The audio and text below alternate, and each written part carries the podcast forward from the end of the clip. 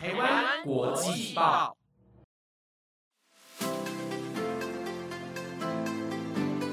大家好，欢迎收听台湾国际报专题留学派，我是节目主持人如燕。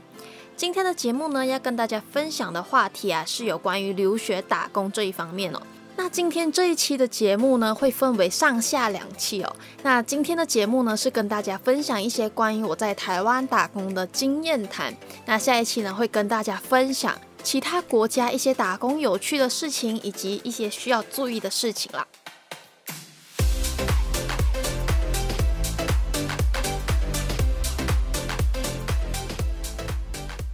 那说到打工啊，其实呢，我是非常有这个经验呢，可以跟大家大聊特聊这个话题的。因为呢，无论是在台湾或者是在马来西亚，我都有打工的经验。那其实呢，算一算啊，我打过的工还算是蛮多的。无论是咖啡厅的服务人员，或者是门市店员，甚至到派发传单啊、宴会厅的工作，我都有做过。当然了，在这其中呢，也学习到了非常多在课堂上学习不到的东西。那今天呢，我会先跟大家分享关于我留学打工的这个经验谈。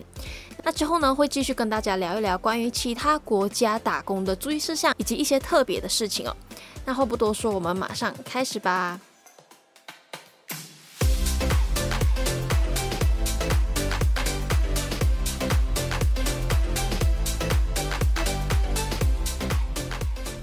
那我呢，就先以这个留学生的身份呢，跟大家聊一聊我认为在台湾打工的一些好处。那第一个好处呢，我相信和我同样来自马来西亚的朋友们呢，绝对会非常有同感的，那就是呢，在台湾打工的薪水真的是非常的高。台湾工读生最低的时薪呢是台币一百六十元，那换算成马币呢是大约二十四令吉左右。对比马来西亚打工最低的时薪来说呢，真的算是多了非常的多。因为马来西亚打工最低的时薪呢，大约只有马币五令吉到六令吉，相对于台币的三十元到四十元左右。由此可见啊，对于我们留学生来说呢，在台湾打工的薪资真的是非常的高。再来呢，我觉得就是在台湾的这个找工 APP 啦。那如果说大家想要在正式找到一份工作之前，总要有一个管道找工作嘛。其实呢，刚来到台湾想要找工作的时候，确实蛮迷茫的，因为不知道从哪里开始找起。那我身边的朋友呢，有些是透过学长姐的介绍而找到工作，而有些同学呢是直接把履历交到门市，而我呢是通过广告看到一一一人力银行和一零四人力银行，我也是顺利的透过这个人力银行找到了工读啦。那当我用过后啊，真的是回不去了，因为我觉得真的是非常的方便好用。那大家只要打开手机的 APP，填写自己的履历，就能够开始找工作了。而且呢，如果说大家开放自己的履历的话，可能还会有工作找上门哦。那当然，在打工 APP 上找工作呢，也会相对的来说比较竞争。我也遇过非常多次，就是投了履历之后就没有下文的情况。所以呢，如果说大家遇到这种情况的话呢，也不用太灰心了。另外呢，也有一些学长姐呢会创一个工作群，那在工作群当中呢，也会有不定期的新工作更新，让我们去争取。那大家的速度呢，也要非常的快速，才能够抢到工作了。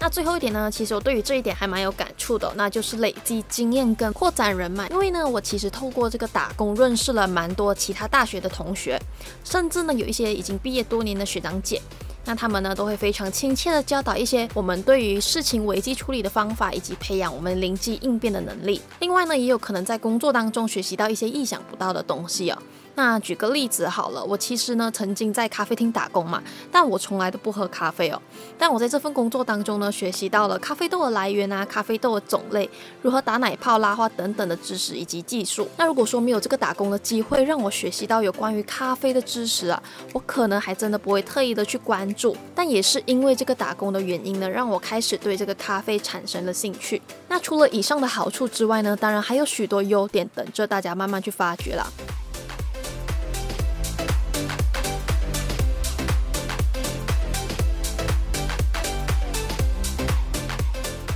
来呢，就跟大家分享很多留学生都会好奇的问题哦，就是留学生到底应不应该打工，还有需要注意些什么东西呢？那对于该不该打工呢？我觉得啊，其实还蛮看个人的。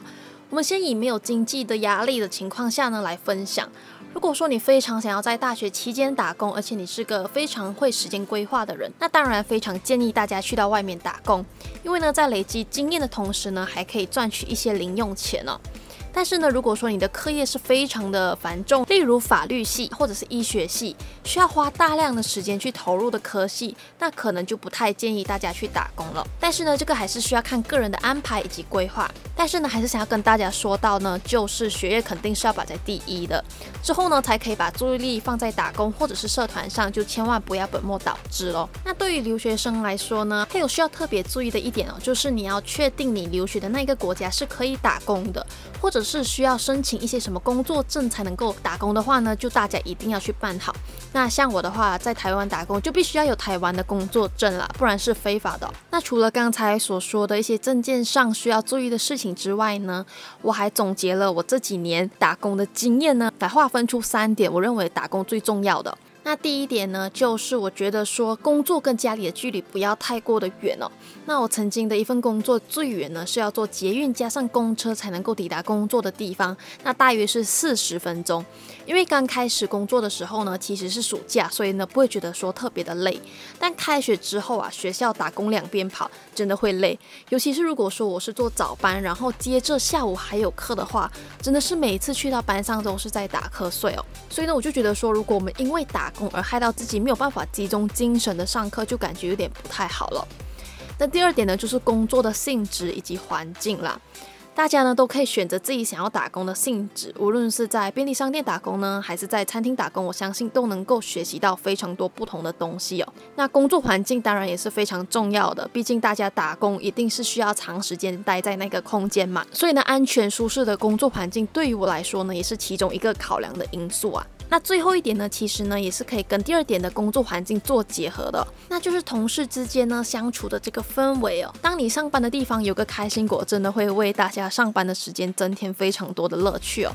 而且呢，同事之间的相处如果说是非常的融洽的话，我觉得会让我对那份工作更加的有归属感，以及更加有动力的上班。那大家呢可能会好奇哦，诶，我还没有去上班，到底要怎么知道工作的环境和同事之间相处的氛围到底是怎么样的呢？那我觉得可以透过两点观察哦。第一点呢，就是可能你在面试的时候呢，可以观察工作的环境，还有同事之间的相处模式。那第二点呢，就是大家可以上网找资料啦，看看呢有没有人分享过在那边工作的经验。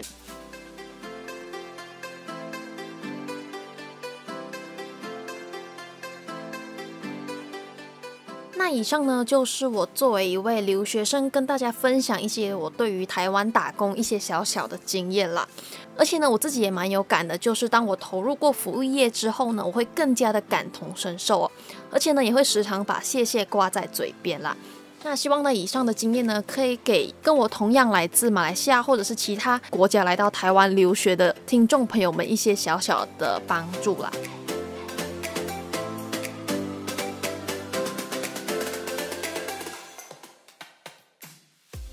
那今天的这个节目呢，也算是一个创新吧，就是跟大家分享一些关于我自己的经验哦。那不知道大家会不会喜欢这类型的节目呢？那如果说呢，大家真的喜欢这一类型的节目呢，我之后呢也可以分享更多关于我在台湾留学的一些经验啦。那今天的节目也差不多来到了尾声啦，下一期的节目呢也非常的精彩哦。那在这里呢，给大家一些小小的预告啦，就是呢会跟大家分享一些外国留学打工，诶，到底有分哪几种方式呢？好啦，那我的这个预告就到这里啦。那如果大家有兴趣了解更多的精彩内容的话呢，就绝对要锁定下星期的节目啦。好了，那如果说大家喜欢今天的节目的话呢，也欢迎帮我们评分五颗星，以及追踪台湾国际版官方 IG，还有留言让我知道哦。